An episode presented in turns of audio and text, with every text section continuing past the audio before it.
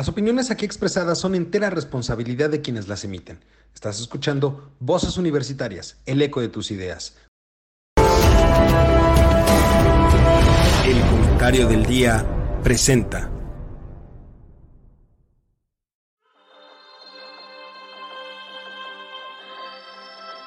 En una época donde el conocimiento y la información son fuentes de poder, se necesitan voces capaces de explicar el entorno, comprometerse con la verdad, representar el sentir de la sociedad y expresar la universalidad de pensamientos.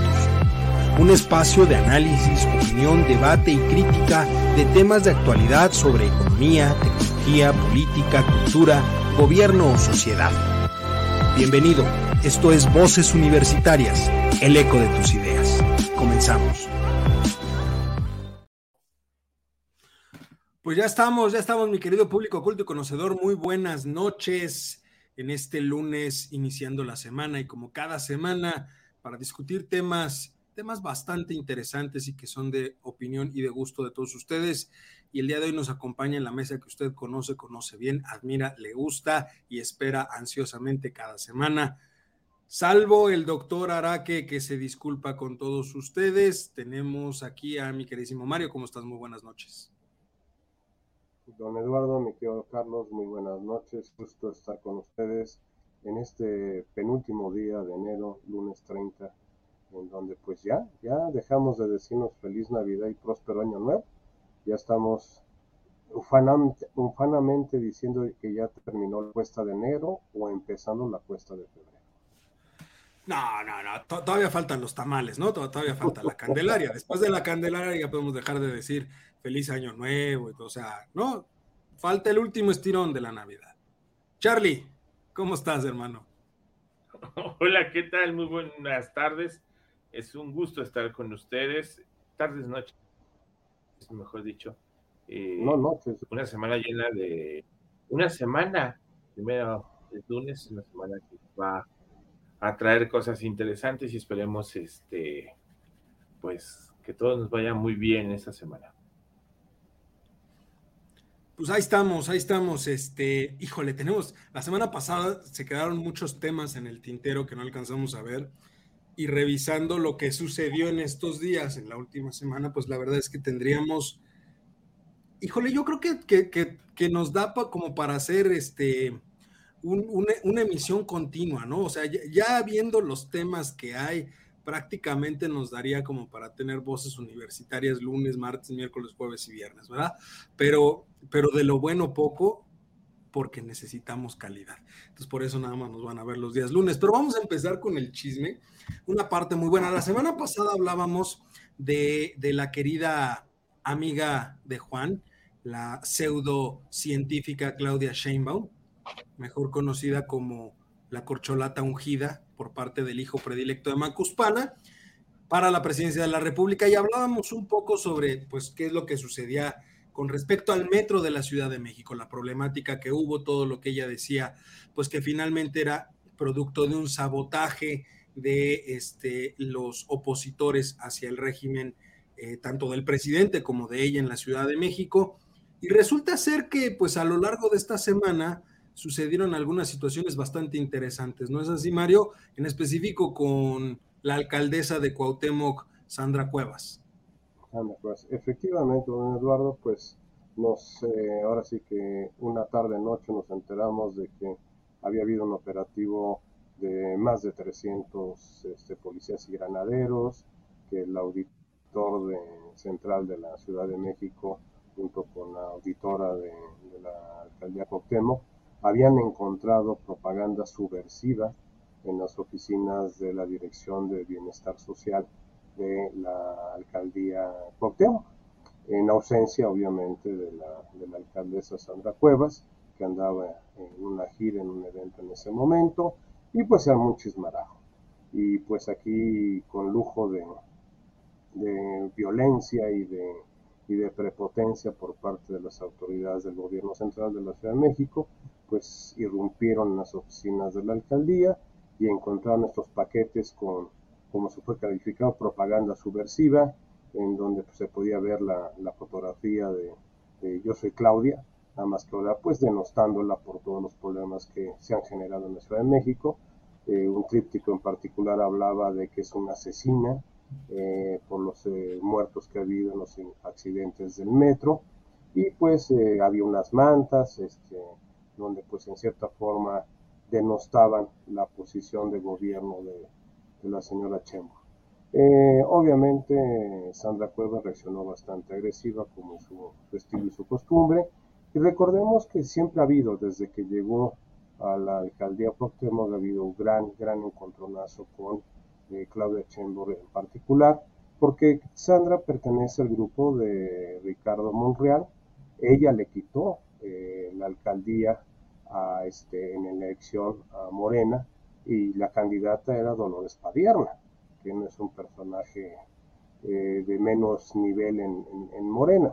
Es, el, diría yo que el, que el brazo, el brazo violento de Morena está en la, Ciudad de, México. la mano que mece la. Sí, efectivamente. No, la mece, tira, tira al niño de la cuna. o sea, Dolores Padierna ella, es ella le dio clases a la mano que mece la cuna. O sea, es, la, y fuera, fuera de cualquier, es realmente ella es la que controla pues al Barzón, a, otras, este, al, creo que es Super Barrio. Nueva Generación, sí, ¿no? O sea, en realidad es el brazo rudo del, Reforma del 4T ¿eh? en, Ah, sí, ya, ya es Reforma Norte, tienes razón, ya no es Reforma Norte, perdón, ya no es Reforma Norte, sí, ya no es Tepito, Reforma Norte. Bueno, eh, controla toda esa parte, digamos. da igual cómo le quieras llamar, ella la controla, o sea, la que, la que reparte el queso ahí se llama Dolores Padierna junto con su venerable esposo que muchos de los aquí presentes recordarán y otros a lo mejor no tanto, que es un tal... El señor Bejarano, para que... René Bejarano, mejor conocido como el señor de las ligas. no, para el verdadero señor de las ligas. Para quienes son muy jóvenes, eh, les recomiendo buscarlo así, literalmente en YouTube, en René Bejarano, ligas y se van a encontrar con un bonito video, un escándalo que fue en la época cuando Andrés Manuel fue jefe de, gobierno. Y, los, los, más viejos, eh, pues, ¿qué les digo? No, no más viejos, los más clásicos, ya estábamos en, esos lares. Más formados. Un escándalo. Audiencia. Se destapó en el mañanero de Broso cuando estaba en Televisa. Ahí Así se destapó. No, de hecho fue en Canal 40, Mario. Fue en Canal 40. No, no, no, fue, en el Canal 4. Fue, no, fue en Canal 4. Yo lo estaba viendo ese día en la mañana y, este, y lo destapó. Lo destapó Broso, tenía la mañana. Entonces, recién se había cambiado de Canal 40. Ya se había cambiado, sí, ya estaba en Televisa, era la, la, etapa del mañanero en Televisa, con la famosa Riata, aquel personaje que, que tenía y que estaba manejando Broso, y estaban entrevistando en Canal 2 a René Bejarano y Broso en el 4 estaba sacando los videos de Carlos Ahumada, que era el contratista. No, de hecho lo tenía en el estudio a Bejarano. Sí, porque ya en ese momento ya no era este Andrés Manuel López Obrador jefe de gobierno, era Rosario Robles, que porque él ya había renunciado para irse a la... Para irse a, buscar la candidatura. Es, la, es, la, es la candidatura del 2006. Pero, pero, a ver entonces, Sandra Cuevas reacciona de manera fuerte, violenta, como ella lo hace, como lo ha hecho siempre. Eso creo que hay que reconocerle a la alcaldesa que es muy este, constante en la forma en la que reacciona. Yo lo siento por su equipo de, este, de, trabajo. y de colaboradores social, porque son los que tienen que apagar todos este, esos, esos incendios que ella prende. Pero a ver, a, mí me llama mucho la atención que, como bien dices, es el contralor de la ciudad el que hace o arma prácticamente todo el rollo este en conjunto con la contralora de la alcaldía. ¿Por qué buscar en este momento? O sea, en realidad, ahora muchos dicen, muchos alegan, incluso la misma alcaldesa decía, a ver, a mí me están sembrando estas cosas, yo no tengo necesidad, este, yo con mi trabajo y con lo que he dicho en público basta y es más suficiente.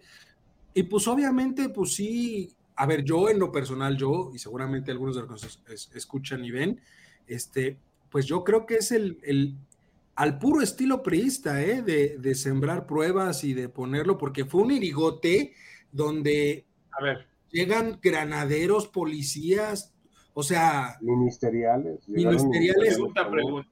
nada más déjame, Nada más déjame terminar esto de reflexión. Termina, termina, termina, Especificando que, como dice Mario, la, la alcaldesa no estaba en la, en la alcaldía en ese momento, estaba en un evento fuera, y me llama la atención que sea de esa forma porque todos los problemas que le han sucedido a Claudia Sheinbaum en el metro de la Ciudad de México o cualquier problemática de la Ciudad de México, la agarra fuera de la Ciudad de México. le ha tocado todas estar bailando la manzanilla, haciéndose tonta, porque es la realidad, haciéndose tonta en cualquier otro estado de la República y no donde tiene que estar. O sea, como que dijo, pues ya vi que sí pega cuando te sucede así, vamos a hacerlo igual. No sé, es, mi impresión. O, cómo ven? Carlos. Híjole. Este, yo, yo nada más antes de, entrar a tu tema, ¿no tenemos libertad de, de, hacer ese tipo de cosas? ¿Se puede? ¿Qué? Tener. Eh, o sea, yo colocar un planfeto y decir que no estoy de acuerdo con lo que está haciendo. Sí. Sí, totalmente. Aunque sea de, otra delegación. Eh, ah, eso, eso justo. Libertad de expresión. Sí podemos, ¿no? Puedo mandar a imprimir panfletos si no es dinero de la delegación, claro está. Si es de mi bolsa o de donde tú quieras, sí lo puedo hacer, ¿no? No, aparte el que lleguen a, tu domicilio, aunque sea una oficina gubernamental, sin ningún orden de cateo y sin ningún orden de allanamiento, pues en función de que los señores puedan entrar y revisar y catear y checar a ver qué hay en, tu oficina. Creo que allí estamos violando primero la ley de, de, muchas cosas, ¿no?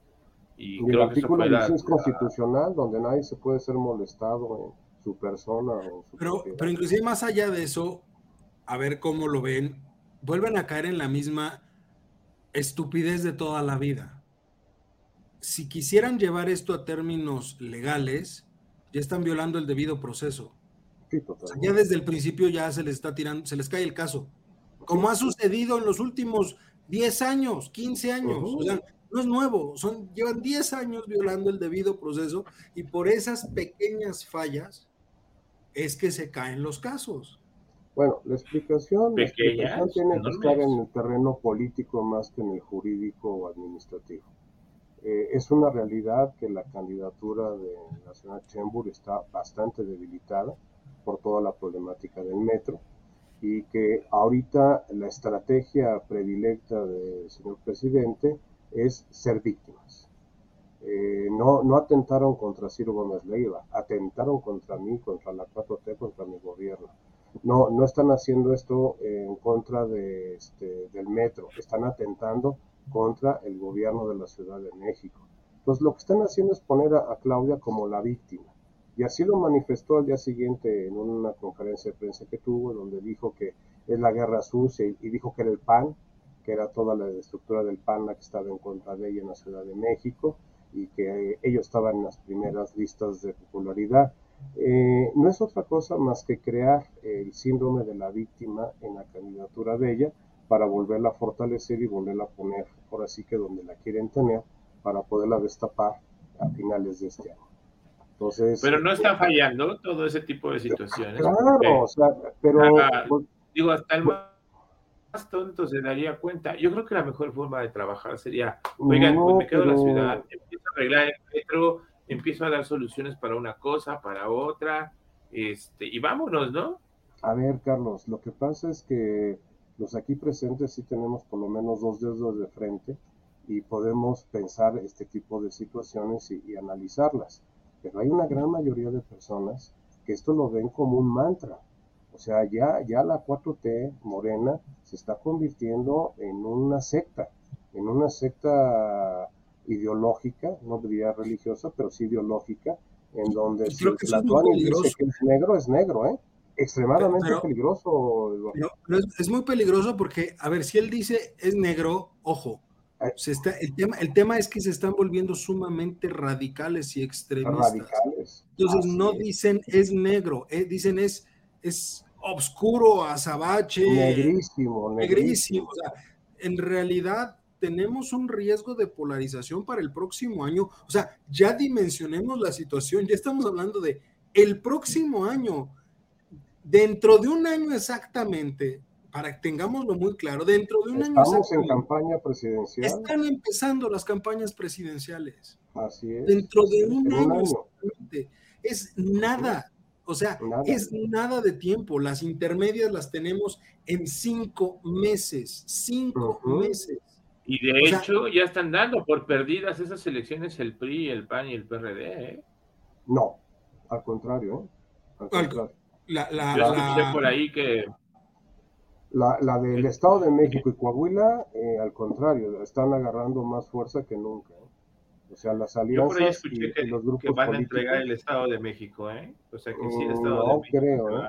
No creo, la ciudadanía, yo soy mexiquense por adopción, nací en la Ciudad de México cuando fui a la Ciudad de México. Él apoya a su gente. Yo apoyo a mi gente y este y yo te puedo decir que ahorita aquí eh, por donde yo vivo, han estado viniendo gente de Morena a tocarte la puerta y a preguntarte qué opinas y esto y lo otro. Y, o sea, traen, este, Hay un fenómeno interesante en la del Estado de México. ¿eh? Si llegasen a bajar a Delfín en las próximas semanas, puede haber tiro, ¿eh? Sí, sí. Que no es difícil que la bajen, ¿eh? Si bajan a Delfín, que la bajen, ¿eh? puede haber tiro. Si no bajan a Delfín. Piensan las campañas en el Estado de México? hasta marzo. Ahorita están como precandidatos. Ella, Del Moral y este, están como Fíjate que ahora, ahora que he estado yendo allá a Whisky Lucan de, bajada, me he encontrado mucha, mucha propaganda ya de la delincuente. Esta Pero literalmente ella es Delfina gobernador, o sea, ya no es precandidata. Precandidata, no, no, no, ni candidata. ya es Delfina, gobernadora. Así es. A ver, ahí hay una violación clara de, del. ¿No? O sea, sabemos que no va a pasar empezando, Empezando porque un candidato a una posición de elección popular no puede ser un delincuente electoral. No se había dicho que ya la delincuencia, eh, los delitos electorales se iban a castigar con prisión preventiva oficiosa y que ya no iban a ser como... Pero cuando sean de otro partido, Mario. Ah, sí, sí. Cuando no escuchaste la, parte eh, final. Eso, tienes razón, ese es el apartado. De cuando sean de otro partido o sean oposición. Correcto. Si son del movimiento, de la secta, movimiento, no, no aplica, no aplica, no, no, no. Ese es el tema, ¿no? Pero, a ver, yo, aquí me, me, me llama la atención algo en, la, en, el Estado de México se están moviendo mucho las cosas, hay muchas situaciones así. Pero aquí en la Ciudad de México, regresando un poquito al tema de la Ciudad de México, eh, quieren, quieren hacer, quieren levantar a Claudia de alguna manera en la Ciudad de México, sobre todo en la Ciudad de México, porque no entiendo el motivo, razón, circunstancia del por qué consideran que todavía la Ciudad de México puede ser bastión de ellos. O sea, ya no es bastión de Morena, ya no lo es, y quieren manejar la ciudad electoralmente como si siguiese siendo el bastión de Morena, que ojo, si lo fuera, efectivamente, con mucha tranquilidad teniendo la Ciudad de México controlada y la mitad del Estado de México, cualquiera podría ganar la presidencial porque ahí tienes el 60% del padrón electoral prácticamente, ¿no? Prácticamente. Pero este, pero no es así y lo siguen manejando de esa forma. Y me llama mucho la atención que Claudia lo quiera hacer de esa forma, porque, a ver, corrígeme, corríjanme si, si me equivoco. Es la misma estrategia que siguió Andrés Manuel en el 2006. La misma estrategia que siguió Andrés Manuel en el 2006, con la gran diferencia que en el 2006 la Ciudad de México sí era bastión, era bastión de, del en ese momento del PRD en ese momento, de la izquierda en este país, pero sí era bastión. Y ni así logró Andrés Manuel ganar. En cambio, el gordo, el gordo, el gordo se ha concentrado en, en una campaña que dice, mi trabajo habla por mí. O sea, el Goido, impresionantemente, en lugar de andar danzando, que lo ha hecho, ha estado danzando en eventos, en un lado, en otro, Pero independientemente de andar danzando en eventos como, como Ajonjolí de todos los moles, se ha concentrado en hacer su chamba. Sí. Y creo que eso le ha valido en algunas semanas estar a la par de Claudia, en otras rebasarla un, un poco, luego vuelve a bajar un poquito, lo vuelve a subir, pero, pero está dando una batalla y sin los recursos de la Ciudad de México, que ese también es la así Es, así es. Pero ahí te va un detalle. Eh, la candidatura de Brad por parte de Morena a la presidencia del 2024, en el 2024 está con un cristal, tiene un cristal que dice rompas en caso de emergencia. O sea, eh, la candidatura de Brad no es la candidatura de Andrés López Obrador. O sea, la candidatura de Brad es el último de los últimos recursos que va a recurrir López Obrador. Yo insisto que Brad lo veo como candidato a la presidencia, sí, como dijo Monreal, en las boletas electorales, sí, pero no por Morena. O sea, yo sigo pensando que ahí va a ser el brinco, ya sea Movimiento Ciudadano o ya sea a, la alianza que se forme con los otros partidos. Oigan, a ver, pensando en esto, ¿se rompe la alianza de, Morena? O sea, ya vimos que se rompió. ¿Ya, está rota? ya está rota. Ya se rompió en Coahuila.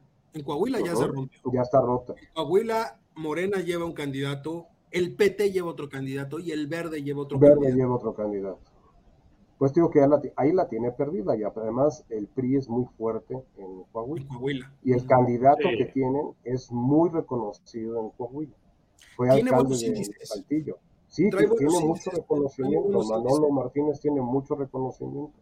Y ojo, tiene, tiene poco, está poco ligado con temas de corrupción, lo cual llama la atención. Así es. El único riesgo, el único riesgo, y no quiero ser ave de mal agüero, es que vaya a tener un problema de salud.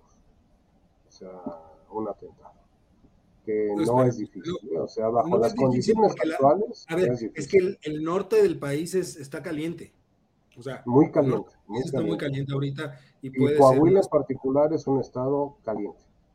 O sea, por su colindancia, tanto con Nuevo León como con Chihuahua, y hacia el Triángulo Dorado, que es el de Durango. Entonces, ahí hay que tener cuidado. Ya lo vivimos en Tamaulipas hace unos años, con este señor Torre, que a una semana de la elección lo asesinaron. a mí me preocuparía, me está viendo, limitaciones. ¿eh? Me preocuparía además, no más, además, la intervención del narco, de los cárteles, evitando colocación de casillas o robando urnas. Robando urnas.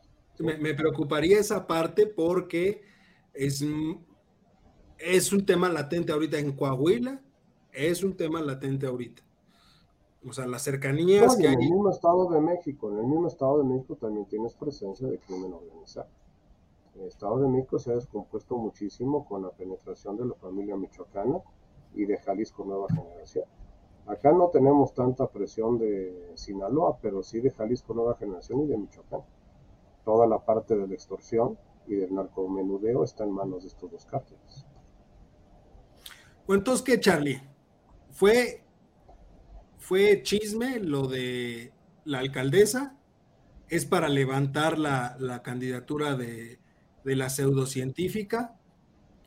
¿O también puede ser que por ahí haya la mano de Monreal y de y de este y, del propio Goido para, para desestabilizar un poquito a, yo solamente vi fotos de lo que en teoría encontraron. Y era una caja y unas matas, o sea, tampoco la hagan tanto al cuento. Pero no hay un video, no. hay un video, no hay pruebas así que digan, miren, aquí está lo que nos encontramos en la delegación. El único video que hay es de cuando llegaron, creo que todos los granaderos. Ah, no, yo, yo vi el video donde la señora Cuevas trató de salir y no la dejaron salir. Y les dijo, pues me vale, porque yo tengo otra salida. No dijo, me vale más. Y regresó toda su gente a trabajar. Ajá. Y, este, pero yo no entiendo ese nivel de, de agresividad por parte de la jefa de gobierno del Distrito Federal. Bueno, de la Ciudad de México. no, no entiendo ese nivel. O quien haya ya son patadas de ahogado, ¿no? es su equipo, es su equipo el que está buscando, es su equipo el que está buscando. O sea, el equipo le está... Es como lo que acaba de declarar el, director de comunicación de la Fiscalía del, de la Ciudad de México, de que fue eh, sabotaje, que cortaron los cables y que el otro eh, no, supo manejar el, el, tren y que eso fue lo que causó el problema. Entonces es un sabotaje. Y que también que los otros cables... Y que hicieron una hoguera donde estaban los otros cables. ¿Cómo van a Pon tú que sea sabotaje. A ver, te lo voy a comprar. Vamos a hacer este, inocentes y voy a, por no decir otra palabra, ¿no? Y, te voy a comprar que sea un sabotaje. Debe tener sensores. Cuando cortas el cable, hay, algo ahí, te está botando, una alarma. van muy lejos. ¿En qué momento van a volver a echar el maldito centro de este de, control, sí, control, que se les quemó hace tres años? Para eso es el maldito centro de control. Para eso es, para eso debe trabajar, pero como dice el negrito, ¿cuándo? ¿Cuándo lo van a poner? ¿No? Pero bueno, oigan, dejando un poquito de lado, quiero, quiero concentrar, quiero preguntarte algo, Charlie. A ver, tú, tú en esa sabiduría y lucidez ancestral que te, que te caracteriza. A ver, y, te, te, hago, la pregunta a ti porque tú lo has hecho. Esto tú lo has hecho. Okay. Ah, Tienes que tomar un vuelo a las 7 de la mañana para irte a Guadalajara, vamos a suponer. Estás en una serie de conferencias y de eventos relacionados con tu trabajo, no de otra cosa, relacionados con tu trabajo.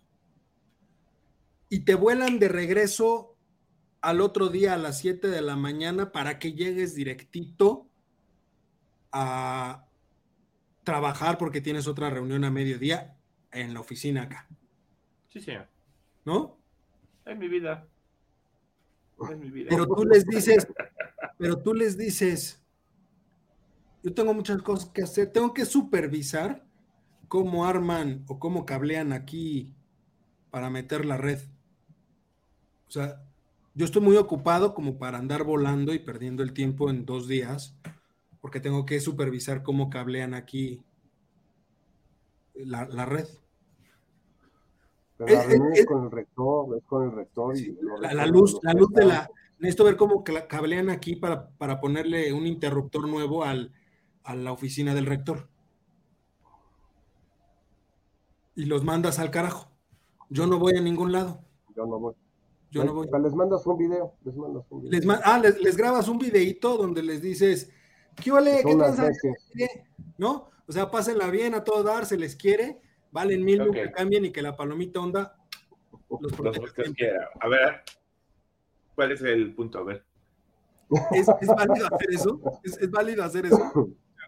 ¿Mandar un video? No, mandar a todos al carajo. Que no vayas a la reunión que te están pidiendo que vayas. No, no, no, no, ¿Es válido? a ver, no, no es válido. O sea, sí tienes muchas cosas que hacer, pero también hay que, hay que saber en qué momento tienes que estar presente y sabes cuándo son las juntas más importantes. Cuando, por ejemplo, sabes que van a estar los directores de otras áreas, de otras empresas o de otras organizaciones, eso eso invariablemente requiere de tu presencia, porque ahí son tus relaciones, es tu comunicación, tu intercambio de experiencias y también tus necesidades que vas a poder en un momento dado cubrir con alguno, alguna ayuda de ellas. Este, eso sí es súper válido. ¿no? O sea, tú tienes que estar presente en cuestiones muy, muy importantes. pero, para supervisar el cableado del nuevo interruptor, no, dejas a alguien, tienes a otra persona ahí que se dedique a hacer eso. Entonces, ¿por qué nadie le reclamó al cabecita de algodón que no haya ido a la CELAC? Mandó al Goldo. Porque esa fue su pretexto. Sí, no voy a ver el tren Maya. Que supervisar el tren Maya. Discúlpenme todos los AMLovers que no fue a, verlo. ¿Fue se, paró? No. Hizo gira por el tren Maya. Entonces aquí Diego lo está supervisando. No tenía que super, esa, esa fue la tenía que supervisarlo, esa fue la A ver, que tenemos que trabajar. ¿Eres ingeniero? Ni ingenioso siquiera, ¿eh? No sé, a lo mejor en los 14 años entre que sacaba la, la carrera de ciencias políticas, a lo mejor ninguno sabemos, pero también sacó un título de ingeniero, porque en 14 años te da tiempo para sacar un título de ingeniería. No, de tres, de tres licenciaturas. No, o sea, pues, puede ser, ¿no? No, pero, ya hay un nuevo chisme, espérame, hay un nuevo chisme que están revisando la tesis con la que se tituló. Tómala, ese sí estaría buenísimo, ¿eh? Ay, ese sí estaría buenísimo. Bueno, a ver, salió el Ahorita tocamos las tesis. Ahorita tocamos las tesis porque. Sí, porque la tesis está fuerte. Ahí está, está bueno el ¿Eh? tema. A ver, yo, yo no entiendo. Él no quiere salir. Él no quiere salir del país. Y si sale, va a países donde puedan entenderlo y puedan platicar a gusto sin tener que utilizar un traductor. ¿No? Pero iba a ser en, iba a ser en Sudamérica. Iba a ser en Argentina. ¿Cuál era el problema? Ah, entonces ya, eso ya es cuestiones de, de otra cosa, ¿eh? No, es que, el que, se llevó los, los, los, eh, reflectores fue Lula.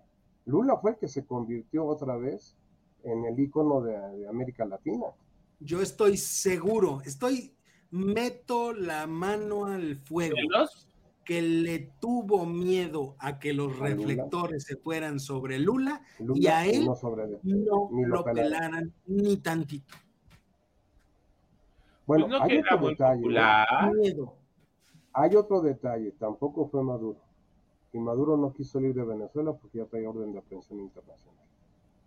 Ah, bueno, pero a ver, entiendo, entiendo que Maduro no quiera salir de Venezuela. O sea, esa parte la entiendo. Pero inclusive, ojo, aún Maduro, aún Maduro, antes de todo el relajo legal que ya trae de las órdenes de aprehensión, el primero como, diría mi santa abuela, que Dios tenga en su santa gloria, como nariz de perro, el primero que estaba ahí en todas las reuniones era Maduro.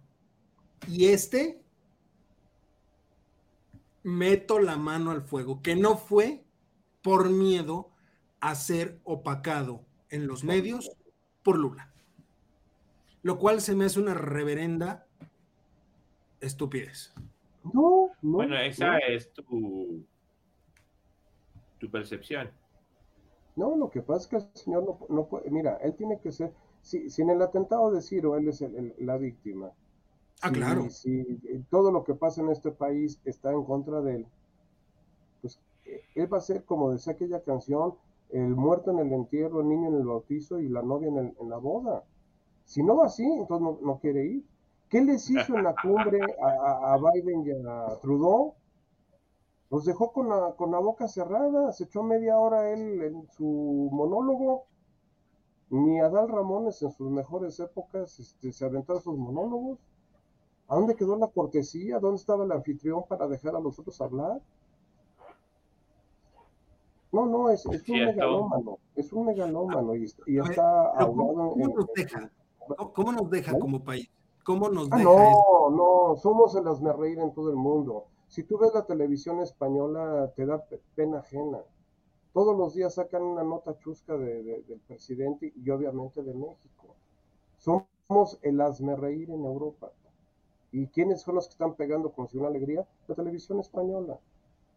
Tiene programas de, análisis político y nos ponen como de veras. Que, bueno, pero es que ellos tienen, bueno, él tiene la culpa porque ¿para qué empieza a decir que tenemos que cortar relaciones con España? Y que están en suspensión. Desde, están en suspensión. desde ahí, siguen en qué? ¿Para qué? Siguen en suspensión. ¿Pero por qué? O sea, ¿qué? bueno, no, no, no, mandaron la disculpa que él quería por la conquista.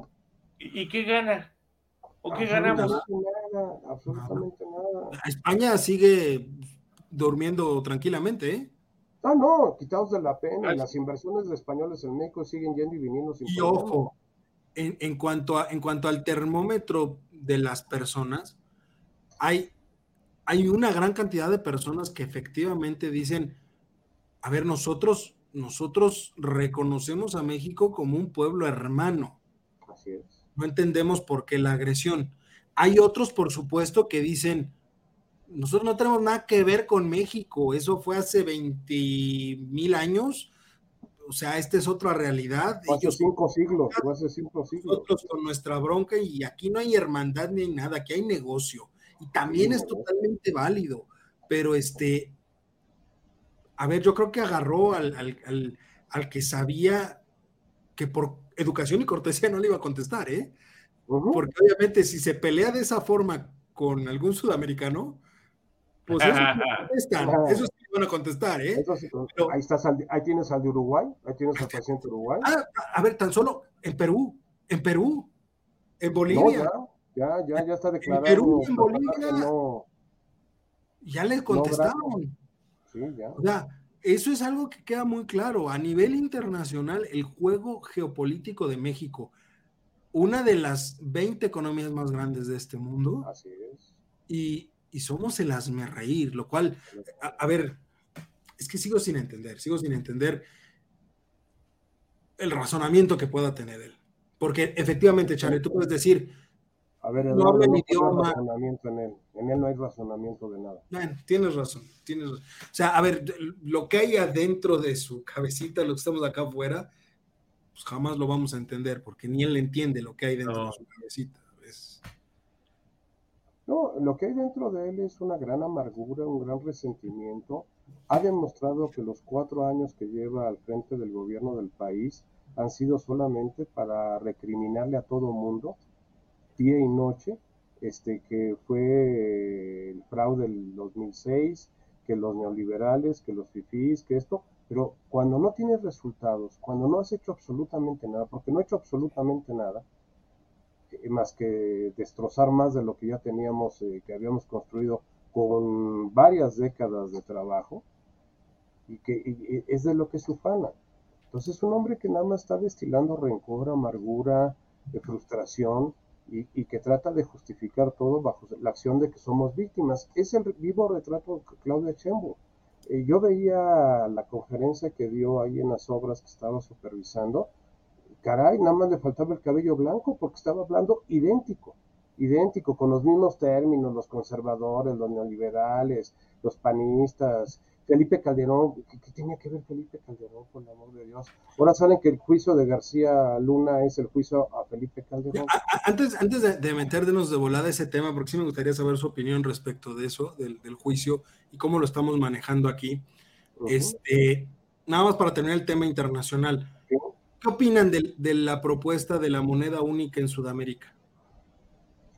En América Latina sí, pero tenemos que entender que México ya no es América Latina, México es América del Norte. Fue lo que le vinieron a decir tanto yo, Biden diría, como Trudeau. Yo, yo diría inclusive, Mario, ojo, válido en el, en el hemisferio sur en el hemisferio sur. Es decir, Chile, Argentina, este, Perú, Brasil. Brasil mismo, Brasil, Uruguay, Paraguay. Colombia tal vez. Colombia. Argentina, o sea, sí. Me, Argentina está pidiendo. Argentina tiene muchas posibilidades, pero, pero Argentina tiene que cambiar primero de gobierno. O sea, eso, eso queda clarísimo. Eso queda claro. Pero a ver, y no es un proyecto de un año. ¿eh? Es un proyecto de un año. ¿Qué implicaría? Porque, a ver, en Europa se hizo el, euro para toda la comunidad europea. Inglaterra, como bien saben, está fuera. Y tenemos países como Grecia, cuya economía nomás no levanta por más que quiera. Y le han estado dando, dando apoyos a Grecia para que pueda salir y está metido. Por eso me refiero que no es, un, no es algo de un año, o sea, creo que también eso lo tienen que dimensionar. Para que el euro entrara en, circulación, estamos hablando del 2003, 2003 cuando entró en circulación en todo el, el continente el euro, y los acuerdos y los tratados de, de, la Unión Monetaria se empezaron a trabajar desde el 79. Y luego a mediados de los 90 se vinieron los acuerdos de Maastricht, que es con lo que ya se habla de una fecha específica para que entre en circulación. Estamos hablando de un proceso de, más de 25 años. Así es. Así es. Para, vamos a analizar una cosa. Todo el bloque latinoamericano no llega ni al 50% de lo que representa la economía de Brasil. O sea, el PIB de Brasil es el doble de toda la América Latina hispanoparlante. Y todos, América, todo el continente sudamericano, representa el 50% del PIB potencial, no, del PIB potencial de Norteamérica. No, no, de Brasil, de Brasil. O sea. No, pero incluyendo Brasil. Juntas a todos, a todos, a todos en Sudamérica. Ah, no, si metes a Brasil, sí, porque Brasil ahorita es más grande que México. Exacto, y juntas el 50% del PIB de Norteamérica, México, Estados Unidos, Canadá. No, Estados Unidos solito trae arriba de 20 trillones de dólares. ¿eh? Estados Unidos solo son 20 trillones de dólares. Eh, América Latina, incluyendo Brasil, no llega a 10. No llega a 10. ¿Estaremos hablando que de una cuarta parte? De una tercera parte, tal vez. Una tercera parte. Una tercera parte, sí. Porque eh, México y Canadá somos muy parecidos. Canadá ha, ha, crecido los últimos años. Pero vamos a decir, Canadá debe andar en 2 trillones de dólares y México en uno y medio. Y Estados Unidos arriba de 20. O sea, entre los tres países andamos cerca de los 25 trillones de dólares de Producto Interno Bruto. Y América Latina, todos juntos, incluyendo Brasil, que Brasil pesaría más del 50%, llegan rascándole a los 10, a los 10 billones, o a menos de los 10 billones, a trillones de dólares. El único país que le da batalla a Norteamérica en conjunto, Norteamérica en conjunto, Japón. Japón.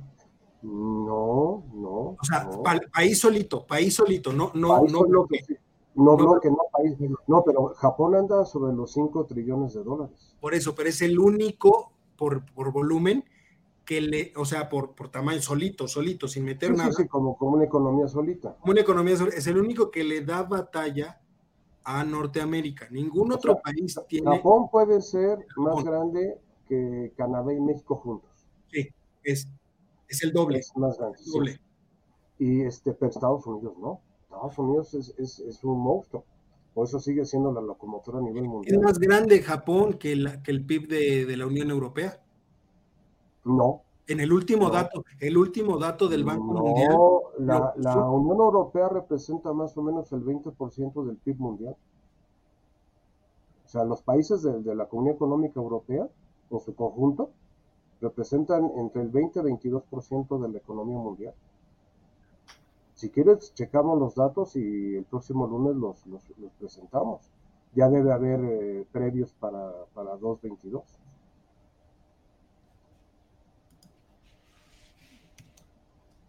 Bueno, a ver, pero entonces, independiente, lo, lo, estoy tratando de buscar, a ver si lo, lo tenemos ahorita. Este, independientemente de eso, eh, México no juega. ¿Solo? No, digo, no juega en esa posible integración, porque mucho se mencionó. Es que México ya no somos América Latina, tenemos que entender que ya no somos Sudamérica. Nosotros pertenecemos desde hace 30 años a un bloque regional que se llama América del Norte, por aspectos geográficos, por aspectos poblacionales, por aspectos económicos, por aspectos financieros y porque nosotros sí tenemos una moneda de curso común que se llama dólar. Que seguimos operando internamente, tanto Canadá como México, con nuestra moneda nacional, pero todo lo tenemos referenciado a dólares. Porque en cualquier portal financiero que entres, de los bancos o de instituciones financieras, lo primero que te recetan es el tipo de cambio. Vivimos con el tipo de cambio todo el día.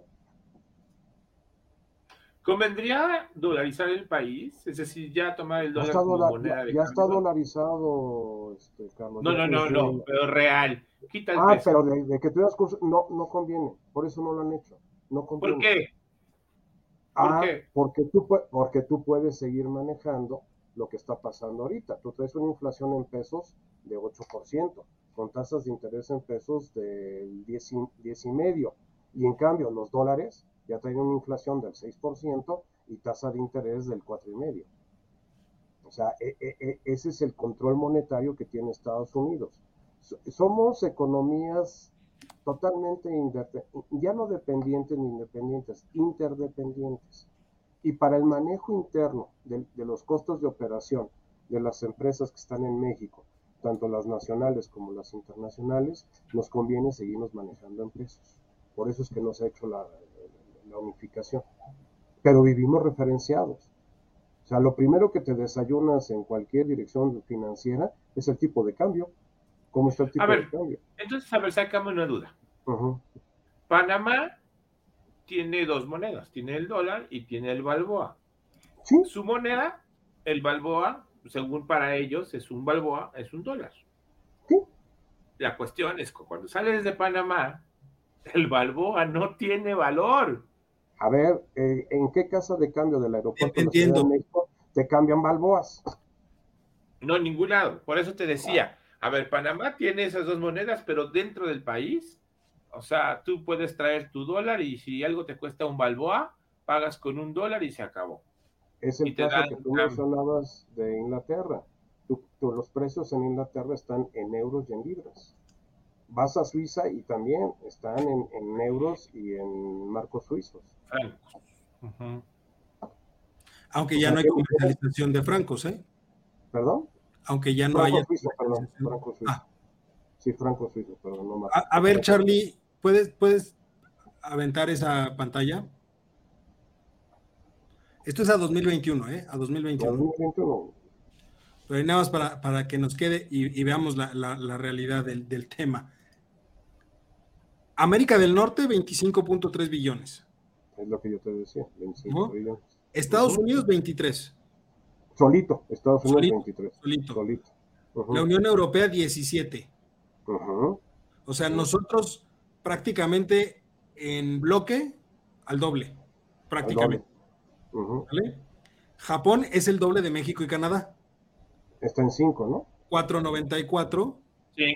4.94. Canadá está en 1.99 y México en 1.27. Exacto. Eso nos da. Es correcto. Entonces, esto creo que nos deja totalmente claro que no es opción. No, claro que no. A ver, o sea, como, se ha planteado y como lo plantean inclusive muchos analistas, ¿eh? que también ojo con eso. Muchos analistas plantean dicen, es que el futuro está en Sudamérica, hay que voltear a ver a Sudamérica. No, no. El futuro no está en Sudamérica. No no puede estar en Sudamérica con estos datos.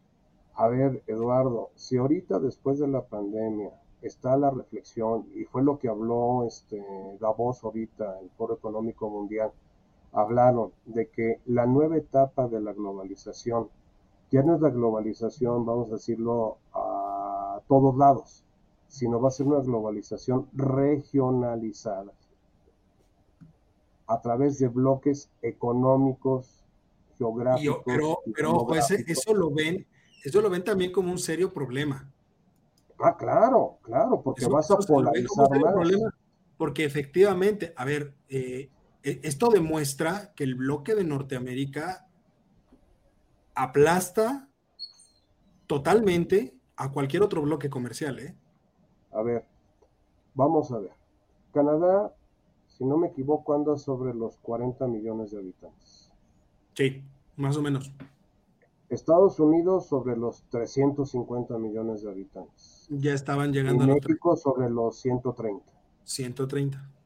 Entonces, ¿cuánto tenemos ahí? Tenemos 500 millones de, peludos. 500 millones de peludos en 8 mil, ¿qué porcentaje son? Somos el... El 6 y algo, ¿no? 6 y cachito. 500 entre 8000 te da como 6.2. 6.2. El 6.2 de la población del mundo maneja el 40% del Producto Interno Bruto del mundo. ¿A dónde está el futuro? En Macuspana. Así es. En el Tren Maya. Ahora, ahora regresando, regresando, justo, quiero tomar este este bonito tema, regresando a, esa parte de, eh, para, ya dejar de lado esta parte, lo, internacional, no es tema en la moneda única en Norteamérica, porque luego tampoco Estados Unidos y Canadá no están dispuestos todavía a cargar por los desastres financieros de México. Así es. En eso nos debe quedar algo muy claro. Y en Sudamérica, si no meten orden en la casa, específicamente Argentina, puede ser un factor que detone un problema muy importante a nivel regional. Pero, a ver, nada más un paréntesis ahí. ¿Por qué quiso el señor Gracelac? Porque hay un contubernio claramente armado de Lula con, con Carlos Fernández. Carlos Fernández era el, este, el anfitrión del evento de la CELAC y a Lula se le recibió con la alfombra roja y con bombo y platillo. ¿Y por qué digo esto? Argentina y Brasil pusieron al director del Banco Interamericano de Desarrollo y le tronaron la candidatura a Esquivel. Carlos Fernández y este, sí, Carlos, Cristina Fernández, los dos, los dos, sí. en unos meses que vienen las elecciones en, en Argentina, van a mudarse a Brasil. Así es. Si se quedan en Argentina, van al bote. Van al bote. Se van a ir a Brasil. Así es. Y ahorita Argentina está hincada ante el gobierno de Lula, porque es la única salvación que tienen estos personajes. Es que si se le a Lula, se le tienen que hincar a Biden. Eh, pero a Biden no, no le interesa. A Biden no le interesa. No, pero a través del Fondo Monetario. O sea, es, la única que van a obtener recursos, ¿sí? hincándosele a ellos, a menos de que se le hinquen a Lula. Y le sale más barato Lula. Hincársele a Lula, porque además les va a garantizar que cuando terminen su mandato puedan recibirlos allá. A quedarse Ahí tienen otro problema. El que está exiliado en Argentina es Evo. Evo está con ellos allá en Argentina. Acuérdense que Evo eres mi hermano. Evo, va a terminar también visitando a Lula sospechosamente. También, también va a tener que llegar para allá. A que no quieren esa Castillo. A Pedro Castillo de Perú no lo quieren ahí, ¿eh? Porque Lula se desmarcó a las primeras de cambio. Pero bueno, oigan, dos, dos temas rapidísimo.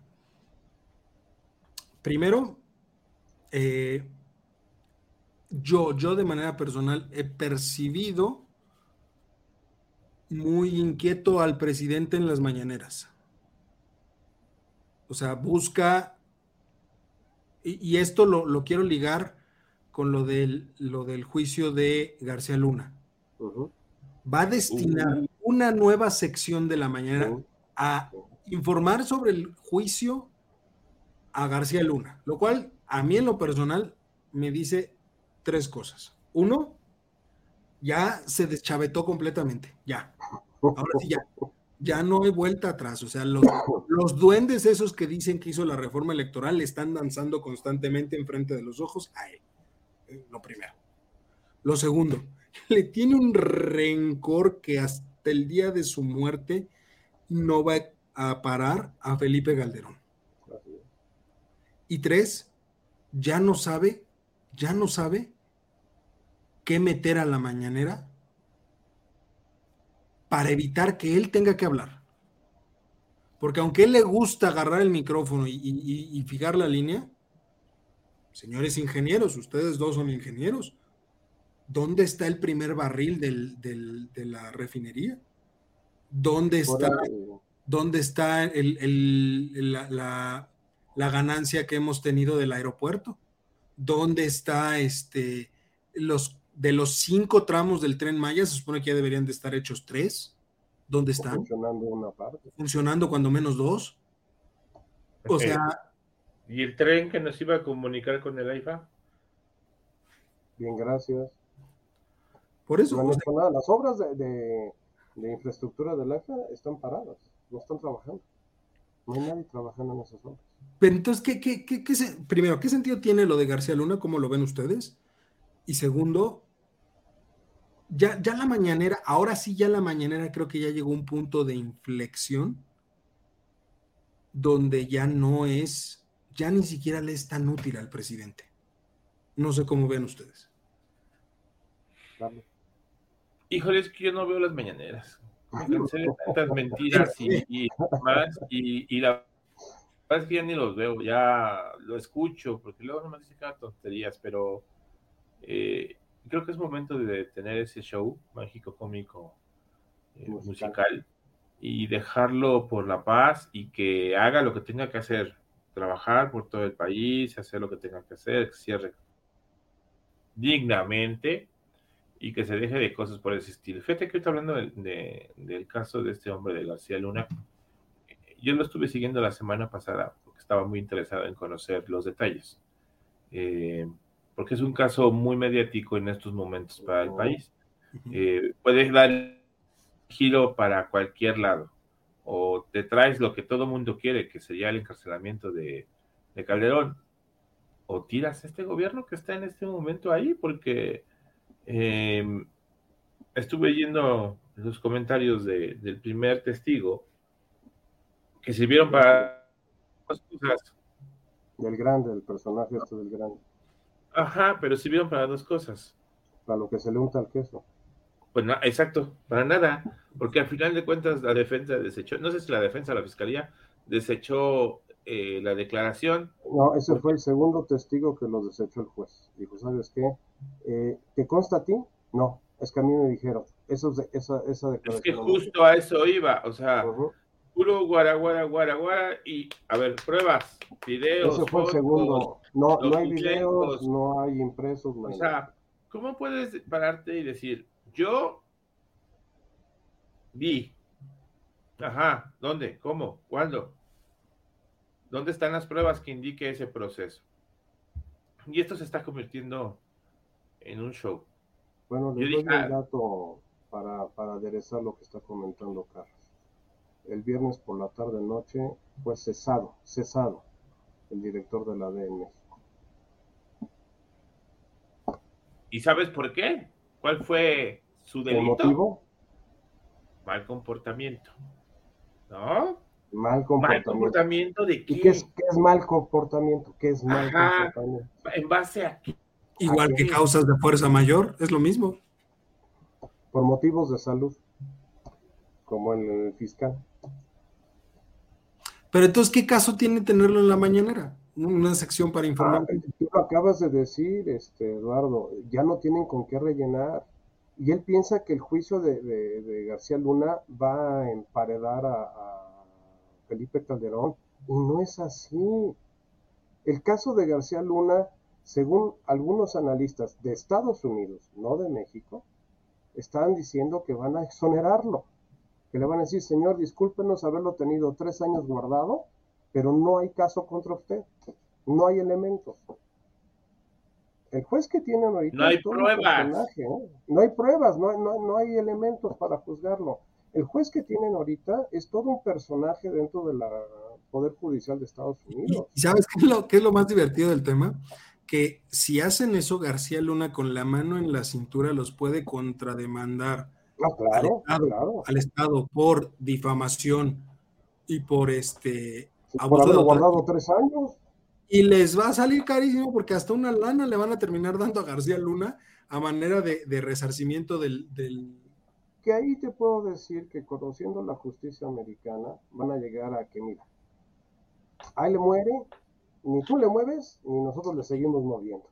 Porque si tú le mueves, ¿eh? vamos a seguir buscando hasta que Ah, sí, le vamos a seguir buscando hasta que te encontremos, ¿no? Sí, por supuesto, pero de ese, de, de ese delito ya no lo van a poder volver a acusar nunca. ¿eh? Ah, no, ya no, ya nadie puede ser juzgado. no, no, pero buscarán otros. Ah, no, pero, el problema, Charlie, ¿sabes cuál es? Que ahorita echaron al asador los cargos más fuertes. Si los desechan, lo que le encuentren van a ser nimiedades. Es que también viene otro problema, Eduardo. Este, si llegan a, a condenar a García Luna, se van a tener que voltear a la parte interna de Estados Unidos. Ah, sí, claro. El superpolicía. Era el superpolicía mexicano que adoraban en Estados Unidos. Toda la estructura de la DEA, del FBI y de, este, de la CIA. Empezando por, por, el, por el secretario de Estado, que era Hillary Clinton. Así es, así es. O sea, también a aquel lado está, está muy tenebroso el asunto. O sea, no, se van a, no, no van a querer golpetearse, y menos ya con el horizonte de la presidencial en un año.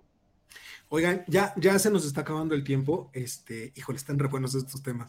Como cada semana están re buenos estos temas. Pero nada más de volada. Este, opinión, quiero su opinión sobre lo que dijo el Consejo Universitario respecto de la tesis de la ministra. Mandó un comunicado el Consejo Universitario donde dice que efectivamente a raíz de la, de la, de lo que se detectó del plagio de la tesis, se viola el debido proceso para la obtención del título, por lo que argumenta el propio consejo que la universidad sí tiene las instancias necesarias para poder invalidar el título, de la ministra, dado que no se cumplió con el proceso en su momento. ¿Te acuerdas que hace la, semana pasada Mario nos estaba comentando cuáles son los procesos para poder titularte? La revisión de materia, la revisión de plan de estudios, el servicio social, eh, todos los elementos para poder presentar tu examen profesional y que te ganaras tu título, bueno, obtener tu título profesional, ¿no? O título universitario. Ella falló en uno. Por lo tanto, no cumple todos los elementos para poder tener un título de licenciatura. En ese momento está incurriendo en una falla en un proceso. Por lo tanto, tiene que ser revocado y ella tendrá la oportunidad, porque no se la puede negar, en eso estoy, no sé, Mario, eso habría que revisarlo. tendrá la oportunidad de volver a presentar su tesis, presentar su examen profesional y cumplir con el título, eh, los elementos que le faltan. Obviamente, al retirarle el título de licenciatura, su título de doctorado y de maestría, tendrían que quedar anulados. Porque tampoco Porque se obtuvieron, Es correcto. ¿no? Pero más allá de eso, ojo, entra también aquí a jugar eh, la ley de responsabilidades del servicio, del servicio público por una razón. Ella todo lo firmó como licenciada en su momento, maestra y doctora. Y eso, en términos legales, es usurpación de profesión. Y ahí sí ya es un delito. Pero ahí, ahí quién va a denunciar. Sí. la pregunta es quién va a denunciar. Y la pregunta es quién va a denunciar. no, y, lo más importante, si las resoluciones que como juez tomó se van a analizar, a respetar o a tirar, ahí dependemos del Consejo de la Judicatura. Porque no, hay, una jurisprudencia al respecto. Hay una jurisprudencia al respecto. ¿Por qué? Porque no es el primer caso en el Poder Judicial de que ha habido jueces o magistrados con títulos apócrifos ya no como el de la ministra, sino expedidos por Santo Domingo. Muy ah, buena universidad. Muy buena universidad, muy buena universidad. O sea, te da el título de la universidad que quieres. Creo que es más vieja que la UNAM. Es mucho más. No, pues está en Santo Domingo, ahí en la plazoleta de Santo Domingo, donde está el, colegio de San Ildefonso, ¿no? Este, eh, esos casos ya habían sucedido anteriormente y lo que la Corte eh, eh, resolvió y generó una jurisprudencia es que se mantienen en firme. O sea, no, no hay este, forma de impugnarlos jurídicamente.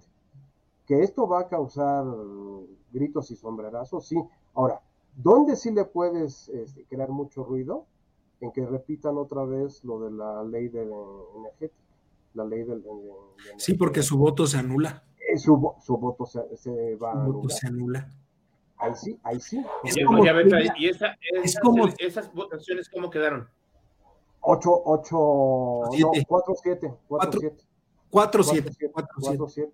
Es como si ella se hubiese este, disculpado, excusado, pensado este, para la votación, entonces quedarían. Que eso existe, ¿eh? Eso está previsto en la operatividad, que tú digas, yo por intereses me tengo que excusar de este, de este tema. Entonces quedarían 7-3 y entonces, no, entonces automáticamente sería, este... ¿Tendría que haber una nueva votación? Tendrías que volverlo a presentar. No, ahorita tienen que volverlo a presentar. Y, esa parte va a estar muy buena. Y viene otra parte más parte crítica. Va a estar muy buena. Pero eso es lo que dijo el Consejo de UNAM. El Consejo Universitario. Y ahora que procede, o sea, el Consejo Universitario dice que sí, fuera y que sí hay elementos y que sí hay reglamento para poder hacer ese tema.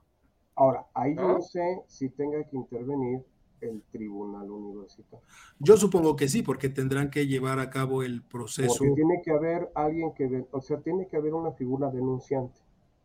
Pues, a ver, el, comunicado dice que el Consejo insta a las autoridades, autoridades respectivas respectivas en el caso a tomar cartas en el asunto, lo cual implica que tiene que entrar a jugar el tribunal universitario y tendría que entrar a jugar también la comisión de ética, ¿no? Que finalmente creo yo que sería la que tendría que levantar la, la denuncia ante el tribunal universitario para correr el procedimiento. Así es. Y aclaro, aquí de ninguna manera se vulnera la autonomía de la universidad. Al contrario, creo yo, creo yo que esto pone en piedra sólida la autonomía de la universidad. Sí que la. Fíjate. Sí. E, e, en esto me queda entonces manifiesta, manifiesto, perdón, que lo que dijo Bravo la semana pasada es correcto. tiene coherencia. Yo no puedo tomar una decisión, tiene que haber los consejos y se tiene que llevar un proceso. Eso es lo que yo les comenté la semana pasada. la universidad tiene sus tiempos y tiene sus procesos. Consejo ya dijo, vámonos. Sí, señores, ¿qué sigue? Pues va a venir un tribunal y va a venir el comité de ética. Y esos dos van a tener que determinar el proceso judicial o lo que tenga que hacerse para poder llegar a un tema. Me queda clarísimo que lo que decían sobre Grau y que era el, eh, que Timorato, no, señores, hay un formato con la universidad que es correcto. Y esto políticamente da una certeza de que la universidad va muy bien. Hay veces, hay veces lo que dijo López Obrador que era puro choro mareador, no señor. Eran argumentos muy sólidos y muy prudentes de un hombre que sabe que no gobierna la universidad él solo que es un, órgano colegiado. Lo único que yo, debería de ser. lo único que yo pediría es que la universidad agilice un poco los tiempos, porque en noviembre se viene el cambio. Espérame, es que en noviembre se viene el cambio no, pero sale antes, sale esto antes. Ah, me refiero yo que no puede tardarse más allá. Para abril, para abril ya, está resuelto. Eh, eh, eso, eso es lo ideal. En condiciones normales, cualquier universidad no, no, te saca de vacaciones para que vengas a resolver el asunto. Y la UNAM, cuando empezó el te mandó llamar a todo el mundo y dijo: Están de vacaciones, no me importa, vamos a analizar esto. ¿Por qué? Porque es una papa caliente. Ah, ¿eh? El tema ha sido: sí existe plagio y hay que ir pian pianito porque es un caso difícil, caso de mucha repercusión que puede ocasionarnos un problema también a la universidad, pero nosotros tenemos que movernos conforme a protocolo. Señores, esto está bien, está perfecto. No se puede tomar una decisión a la ligera porque lleva muchas cosas. También requieren poner ya sobre la mesa la modernización de los procesos dentro de la universidad. No es tan mal, pero hay que modernizarlos. Ya lo decíamos aquí, las tesis de licenciatura ya, ya, están, a ver, Lalo, ya hay un montón de formas de titulación en la universidad, ya no solamente. Pero también, Charlie, ojo, hacer tesis, ¿eh? el plagio como tal no tiene clara la universidad hoy en día la legislación al respecto. Yo no estoy hablando nada más del plagio respecto de una tesis. Estoy hablando del plagio en todo sentido. Los tres aquí como profesores lo hemos vivido en cuanto a, temas tan sencillos como puede ser la investigación o la tarea de, la, de, clase. ¿eh? Y no hay, por, legislación. Sí, sí, sí tenemos un, este, un instrumento contra los plagios. O sea, si ves en todos los exámenes que hacemos en la universidad, tienen que poner la leyenda de que esto es de autoría propia y que están, están conscientes de las sanciones que pueden recibir, incluyendo la baja definitiva de la universidad. Es un, es un, párrafo que se pone, se le pide al alumno que lo haga de manera autógrafa en, este, en cada uno de los exámenes que presenta. O sea, en la universidad, o sea, en la, Panamericana sí lo tenemos. O sea, sí tenemos esa... Ah, no, por eso, me, o sea, me, me quedo, pero en la, en la, UNAM, hoy en la UNAM... Ah, no, en la UNAM, eh, ahí sí desconozco. Ahí sí tienen esa laguna. Y, y, y, no estamos hablando de una universidad chiquita. Estamos hablando de una universidad que está dentro del ranking de las más importantes a nivel internacional. O sea, no es poca cosa. No. No, y dijeron que van a corregir eso y tienen que ir en el próximo consejo y darán, harán el proceso como tienen que hacer. Sí, pero es cierto, la, cosa, la, matrícula de la UNAM representa el 70% de toda la matrícula universitaria del país incluido públicas y privadas. ¿eh? Así es, así es. O sea, no, es una bestialidad lo que tiene. Exacto, exacto. No es poca vale la pena poner en, en la mesa ahorita, en este momento de coyuntura, todos los cambios que se puedan hacer por mejorar a una institución tan valiosa como es la UNAM. Así es. ¿No? Pero bueno, oigan, híjole, estuvieron muy buenos los, temas de hoy, estuvieron muy buenos los temas de hoy, pero bueno, ya este, nos quedaremos ahí con, con las ganas de escucharte, Charlie, sobre los despidos en Microsoft. Y, la siguiente semana, si quieres, lo, lo, platicamos la próxima semana, pero por vía de mientras, mi querido Mario, muchísimas gracias. Charlie, muchísimas gracias. Eh, le mandamos un fuerte abrazo al doctor, esperamos ya tenerlo por aquí la próxima semana. Y por vía de mientras, pues muchísimas gracias a usted que nos hizo el favor de vernos, de escucharnos. Recuerde que estamos disponibles en todas las plataformas, puede seguirnos. Le pido por favor que nos siga, que le dé like y toda la cosa esa rara. Y por vía de mientras tengan un excelente cierre de lunes y una fabulosa semana. Nos vemos chicos. Un gusto. Oye, oye, ¿te gustó la emisión? Entonces, no te la puedes perder la siguiente semana. Y recuerda que puedes escuchar este y otros programas en nuestra página oficial, comentariodeldia.com y en las plataformas de Spotify, Apple Podcast y Amazon Music. Suscríbete y síguenos de cerca en todas nuestras redes sociales. No olvides darle me gusta.